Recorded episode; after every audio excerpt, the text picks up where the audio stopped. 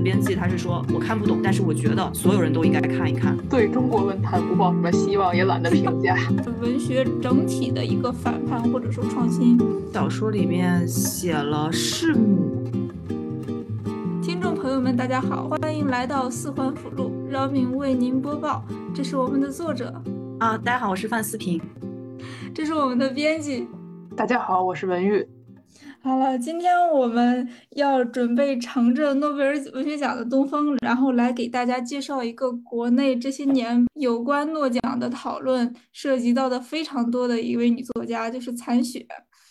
残雪的关注度在国内和国外呈现出一个非常矛盾的状态来。国内在每次她的作品被一些大奖涉及的时候，会有一批人出现说。这个人的作品我真的是一点都读不懂。国外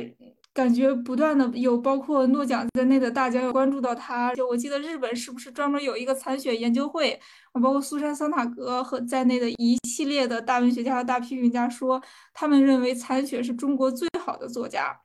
残雪引起了中国文学的一场革命。那我们现在就是想以残雪的。一篇非常非常短的小说，也是他的代表作，叫《山上的小屋》为例，带着大家看一看，就是这个作家他到底厉害在哪里。然后另一方面，我们也想带着大家看一看，就一些我读不懂的小说，我到底应该怎么进入？读不懂的小说有进入它的必要性吗？我今天看了一些残雪的访谈，他真的是自信又大胆，非常直接的说，我的作品就是要更高端的读者的，我的作品就是要能力更强的读者才能读得懂的，我的作品就是中国文学理解力最高的那一波读者，他才能看得懂我的作品。很大胆的做一些这样的要求和评论，对自己写的东西是非常的有自信的。澎湃新闻给他的标题是对中国文坛不抱什么希望，也懒得评价。我之前还看到过一个叫译文吧，作家译文，可能去参加那些活动，就残雪都会看看别人的衣服，然后问他这个衣服多少钱买的，他说我可能可以做的比这件更好。就是他当时真的确实他的主业，就他们靠裁缝这件事情真的是实现了经济自由。而且你说的这个，我真的就觉得好可爱，就是他里边有那么一点比较的那个心思在，就是问完之后说我可以做的更更好，就非常的不服输。对对对对，很像一个真正的那种作家的一种心理，不是很在乎去开会，他更在乎的是，哎呦，你这个衣服好像做的也就那样吧，没有我做的好。他在乎的是这个东西，而不是去开那些文学会议。嗯，对他的这些小说的解读，他其实不是很在意这些东西。思平和文玉之前在第一次读《山上的小屋》的时候，感觉是什么样的？哦，我觉得我在读《山上的小屋》的时候，可能刚刚开始一进入的时候就。会有这个意识，你不是在读一个故事的小说，看不懂，是因为大多数人对小说的理解还是一个故事层面的，就是我想要去看到一个故事。但是残雪他的小说从他最开始这个山上的小屋开始就不以此为目的，所以你要去读他的小说的时候，首先就要先放掉我要来了解一个故事，甚至说去了解一个人物。更多的是去感受一个氛围，就是氛围感小说，去看它能够实现的那种心理真实。你看它的某些片段的时候，你可能也会感觉到恐惧，虽然你也不知道这个恐惧压抑的感觉是怎么形成的，但是它的文字给你造成了这种感觉。可能觉得我在读他小说的时候，感官式的那种感受是他这个小说的最重要的一个特色吧。文玉呢？我也有这种感觉，而且我其实最近才去了解残雪的作品，我就会觉得他的作品，我一开始读是觉得我不知道他在说什么，但是我能知道他在描写一个场景，一个可能带给大家很大心理冲击的场景，就是我能感受到那种从情感直接感受到的冲击，但是我读完之后还是不知道他具体要说什么，它是一种情感体验，它不是一种。让我能够反思的一个有含义的故事，对我来说，嗯，是我曾经在很多地方见过这种说法，就是如果把残雪的一些小说当成诗来读，而不当成散文或小说来读，体验会顺畅的多。嗯，你这样的话，你会非常容易就能接受它里边用非常多不会在现实生活中出现的意象。嗯，也会接受这些意象以没有什么逻辑的方式堆叠在一块儿。比方说《山上的小屋》里边，第一句我觉得已经是整篇小说最友好的一句了。他说：“在我家屋后的荒山上，有一座木板搭起来的小屋。”第二句就开始困惑了，就是我每天都在家中清理抽屉，然后这个清理抽屉就一直延续到了这篇小说就快到结尾的地方，这个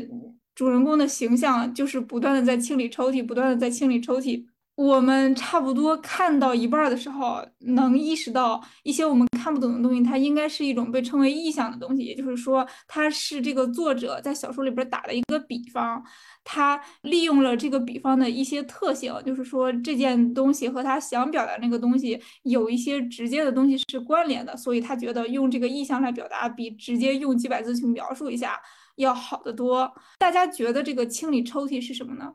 对，这个抽屉在山上的小屋里面是个非常重要的。他写我每天都在家中清理抽屉啊，这个抽屉永生永世也清理不好，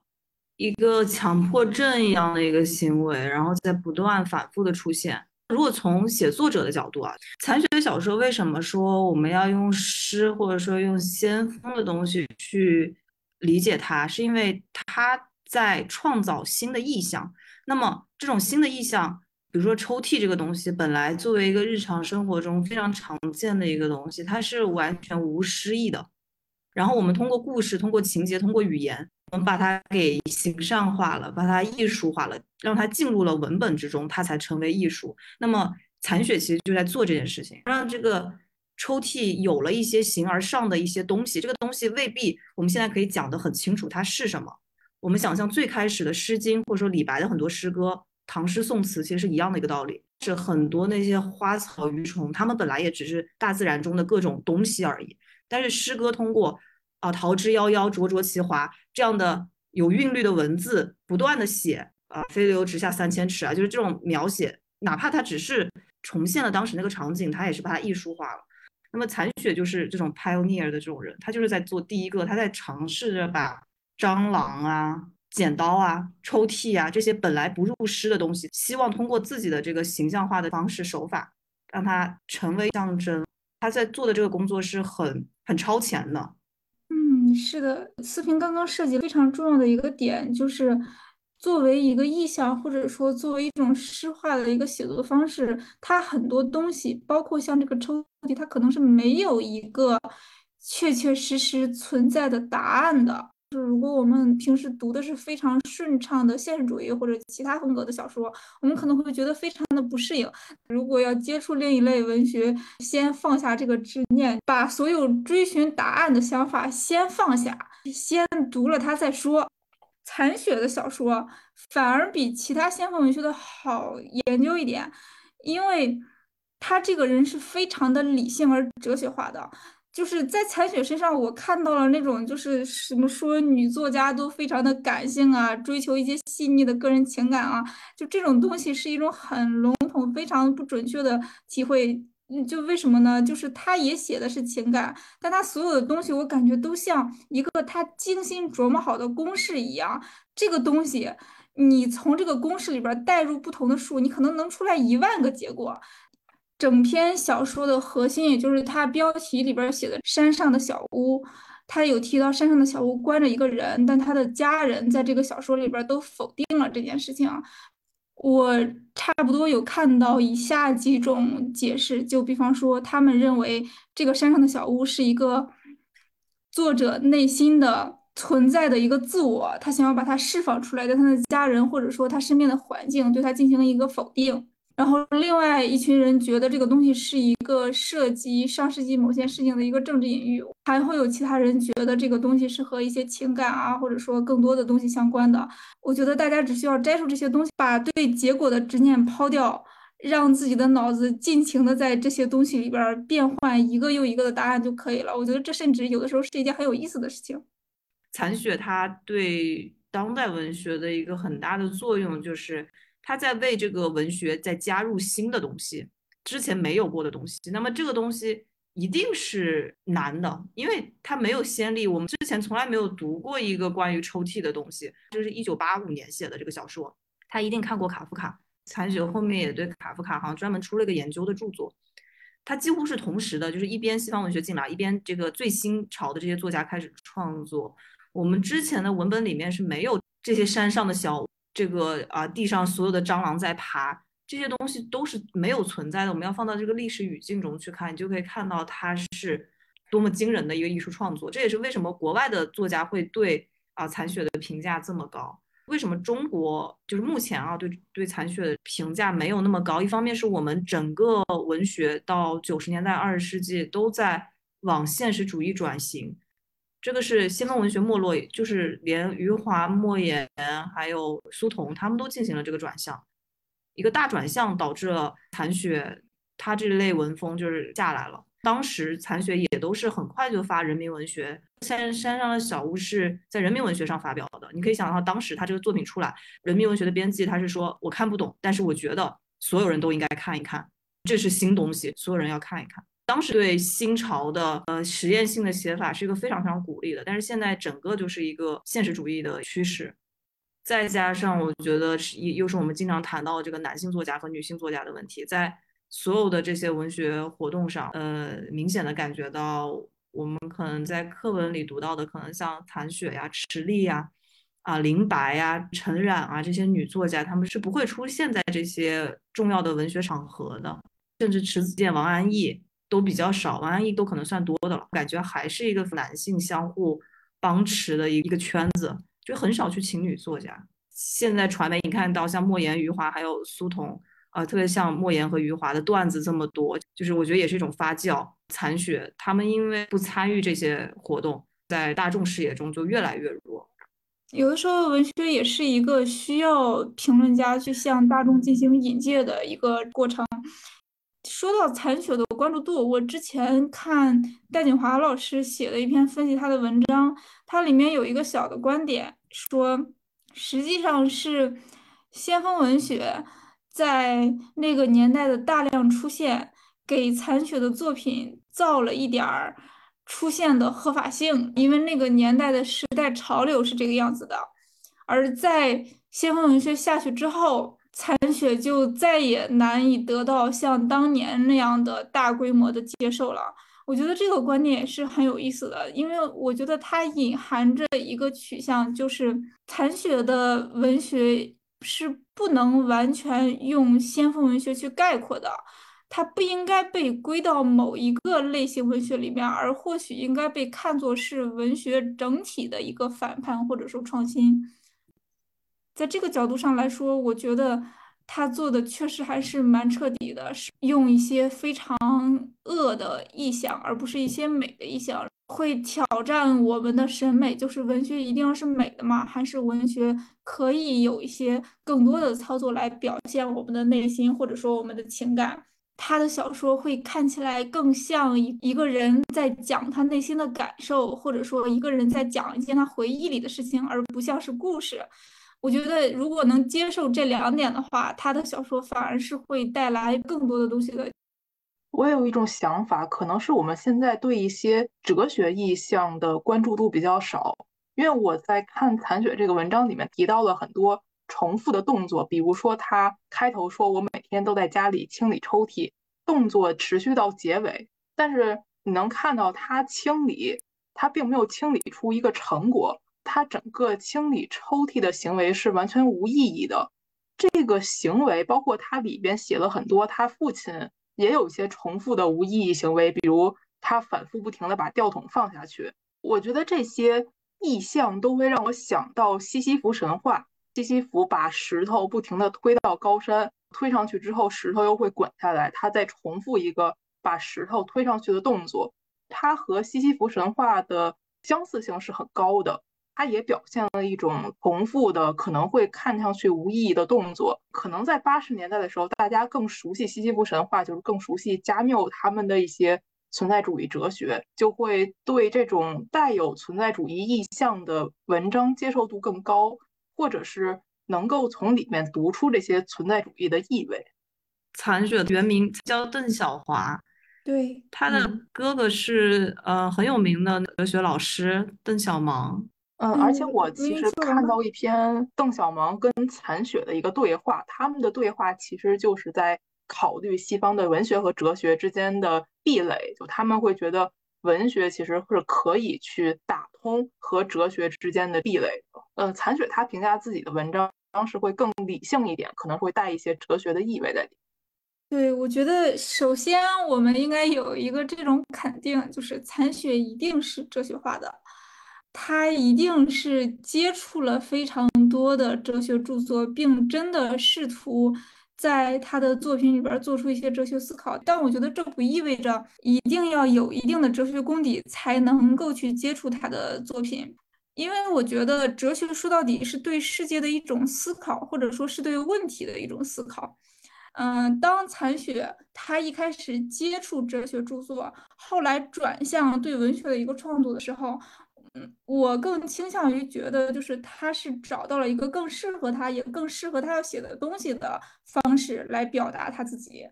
但是毫无疑问，在他的新的方式里，也一样是在表达着对社会的思考，或者说对问题的思考和追求的。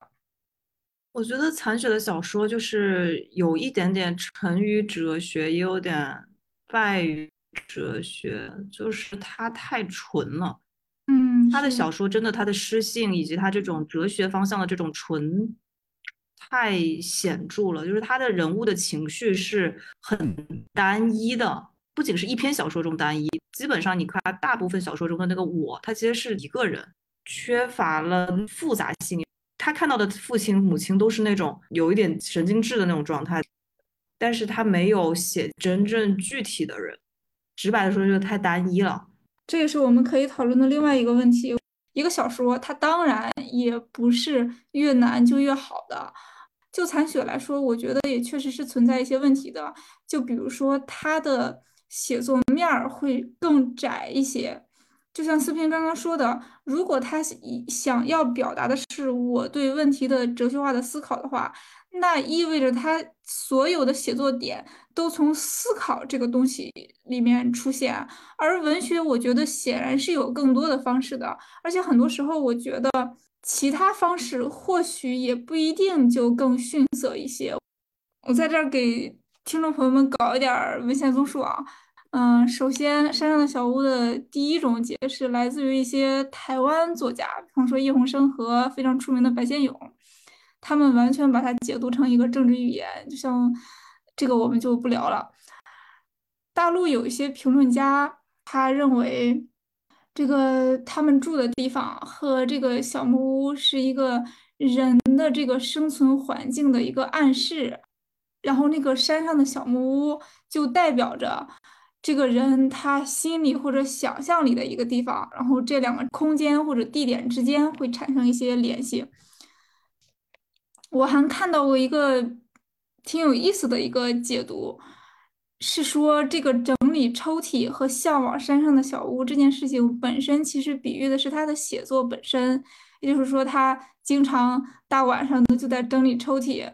还要放轻自己的声音。不让其他人觉得困扰，是因为实际上作者在半夜写作，他和山上的小屋和其他人对话的过程，实际上是在不断的针对他的写作本身进行求索的过程，就是我应该怎么写，我能够到达我想象的那个地方吗？我的写作过程和我身边的人是一个什么关系？我父亲扔在井里的那个剪刀。是不是一个他想追寻的东西？这个和我的追寻之间又是一个什么关系？我觉得这个还蛮有意思的。当我去看残雪的小说的时候，我更多的会去看他怎么写，而不是写什么这个问题。所以我也可以跟大家分享一下，就是当我读残雪的小说的时候，我会在读什么？残雪的小说它经常有一个很经典的结构，就是他一开始会说，在我家屋后的荒山上有一座木板搭起来的小屋，一个肯定句。然后，当他这个小说到结尾的时候，他是我爬上山，满眼都是白十字的火焰，没有山葡萄，也没有小屋，也就是把他最开始的那个肯定的陈述句，在最后面他都会推翻掉，就是他开始说有这个小屋，然后又没有了。然后他另外一篇代表作叫《黄泥街》，也是一开始说啊，城边上有一条黄泥街，我记得非常真切，但是他们都说没有这么这么一条街。然后到整个长篇小说结尾的时候，他说：“我曾去找黄泥街，找的时间真漫长，好像有几个世纪。梦的碎片落在我的脚边，那梦已经死去很久了。也就是残雪的小说，它的在情节上的结构是有一个东西出现，然后它消失了，就是有到无的一个过程。这个在大多数人的心里其实是一个心理是不完满的。就是我们经常为什么爱看大团圆，或者说通俗小说，大多数的作品它都是一个大团圆的结局，是因为它是有一个从无到有，你的心理预期和它这个情节结构同时完满。啊，然后大家就会读了之后觉得非常的开心，因为它实现了原型结构。但是残雪的小说最后会有这种困惑、迷茫的这种各种失落的感受，就是因为它最后面他写的一大堆东西，最后面他是给你破除掉的，也就是没有的。那么它其实，在阅读心理上，它是一个不完满的一个结构。那么在小说上，那我们又怎么让这样的小说，这种破碎的小说啊，最后面从有到虚无的这样的小说成立？残雪的一个方法就是，它是一篇空间小说。很多小说，我刚刚之前说的大团圆，或者说西天取经啊，呃，三国演义也好，水浒传也好，它是一种时间线的小说。但是残雪的小说是一种空间小说，也就是它会在空间上把它场景，我们说场景化，就是它空间会固定在一个地方啊，山上的小屋也好啊，它那个黄泥街也好，它那个场景是非常固定的。他用了空间结构的这种完满，让你觉得你就好像在一个房间里面啊，你无所谓时间的进展。这里面在在残雪小说里面，其实时间是一个不是非常非常不重要的一个东西，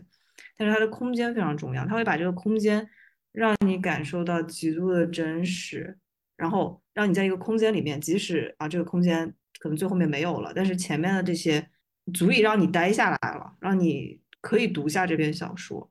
啊，那这也是我们在小说发展里面很新颖的一个尝试，就是为什么说它是先锋小说？从线性的这种小说到空间性的小说，它也是一个很重要的一个。其实我们之前有讲过张爱玲小说，它为什么有这种现代性，也经常讲到，呃，张爱玲小说那种空间感，它会在在场景上花很多功夫，造成那种电影感觉的这个空间化转向，其实就是一个现代小说的一个很新颖的一个特征。啊，我们经常说古典小说，它是一个非常时间线的一种小说。到了现代小说的话，这个空间性会越来越强。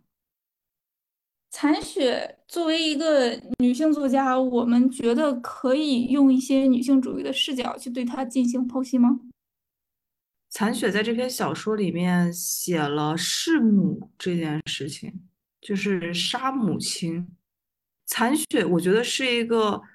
很特殊的可能，我们经常讨论弗洛伊德或者讨论这个什么俄狄浦斯王的时候，我们讲的都是一个弑父的一个情节，啊，杀父娶母。但是残雪可能在了解了弗洛伊德的想法之后，他对母亲的这个恨意其实是很强很强的。所以我觉得这是一个比较有趣的一个。呃，女作家在写的时候，我觉得是不是都会确实会，她聚焦到自己身上，她也会把重心放到母女身上的这种关系，因为这个这个母亲就是其实在这个家庭中，我觉得是那个非常强势的一个存在，甚至比他父亲还要强势，因为那个父亲我记得他是在那儿什么搞那些剪刀啊，最后面也是感觉是有点就是也是疯疯癫癫的，但是母亲就是那种，我觉得她是一个很凶。就是涉及到母亲的情节，就是他不是说啊，抽屉永永远收拾不好，然后他妈妈就朝他做出一个虚伪的笑容啊。这个爸爸说什么，他有个剪刀什么的，然后他妈妈也说啊，一定是你搞错了。然后他妈妈披头散发，然后拿着个扫帚，把一群天牛好像就是扫出去。一个女作家去写的时候，这个母女关系就凸显出来。嗯，思斌刚刚说的这个，我觉得有两有两个非常有意思的点，一个是我个人会觉得，与其说残雪它是一个对之前的作家的母亲形象的一个反叛，我觉得不如说是他是对整个文学里边的这种母亲形象的一个革新，因为之前西方文学可能出过很多这种东西。我是谁？是苏童还是谁写过一篇《黄泥小屋》？但是在所有的文本里边，母爱都是不可触碰的。就是母亲她一定是一个非常正面的一个形象，母亲一定是大爱无疆的爱着自己的儿女的。这样的话，当然残雪这个是一个非常大的革新。然后另外一个是我这边刚刚提到弗洛伊德，我觉得如果从一个心理分析的角度去进入残雪的小说的话，我觉得也非常的有意思。因为大家之前觉得弑父之所以是会在心理上产生的，是因为父亲是权威。但是之前可能都没有对这一方面投入很多关注，就是母亲很多时候是在严密的控制着我们很多人的生活的。如果这样想的话，母亲可能是围绕着我们已有生活的第一道屏障。如果你想出去的话，你要先打破的可能是你的母亲。这样的话，他心理上和。他的母亲就是在这篇小说里，他和他的母亲形成的这种矛盾关系，我觉得也就可以解释了。但是，当然，这涉及的是残雪小说一个非常基本的一个倾向，就是没有绝对的好人或者坏人、善和恶的这种区别。残雪他写整个家庭，他是同时打破了传统的。呃，母女关系、父女关系，还有兄弟姐妹之间的亲情，就他写出来的，他和他的母亲，他和他的父亲，还有他和他的小妹，都没有传统的亲情描写，他们好像都是各自有一个自己内心很无法逾越的一个东西，然后各自在自己内心的一个追求中变得扭曲，以至于他们相互之间的相处都很扭曲。啊，我刚才其实不大同意 Robin 说的小说中没有恶的和善的。其实我觉得他非常在强化人性之恶这一方面，就是他们的行为